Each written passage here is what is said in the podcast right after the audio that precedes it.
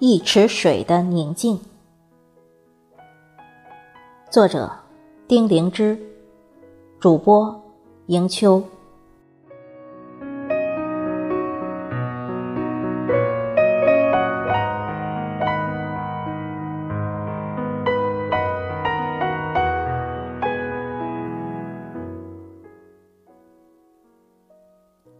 我们都在寻找窗外的另一个世界，穿透岁月的心语，静坐光阴。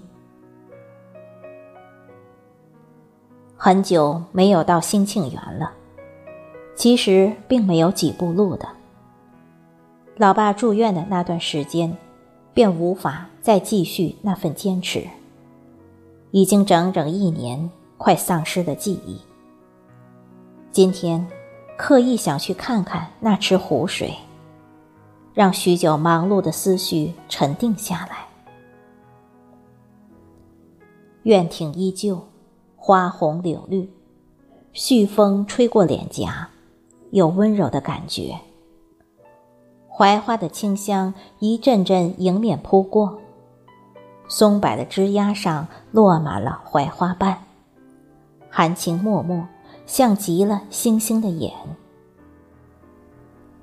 因为穿着镂空的裙子，稍微腿部有点点凉丝丝的异样。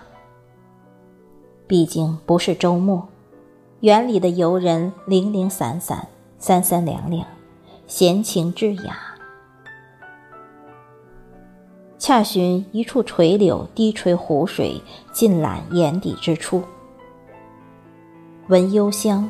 叩心门，感受一两滴春雨洒落身上的浪漫。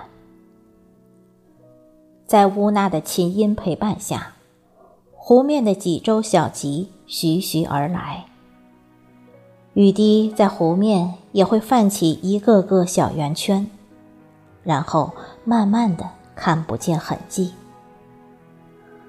恍如我们平淡的人生，默念一份牵挂的。天高水长，乍然间，身旁站了一个居士，硬要送我一枚观音和一枚菩萨坠子。做工很简洁，地摊随处可见。他自称筹建庙宇，修缮积福。而乌娜的这首只生欢喜不生愁。让我此刻无法去拒绝并辨别它的真伪。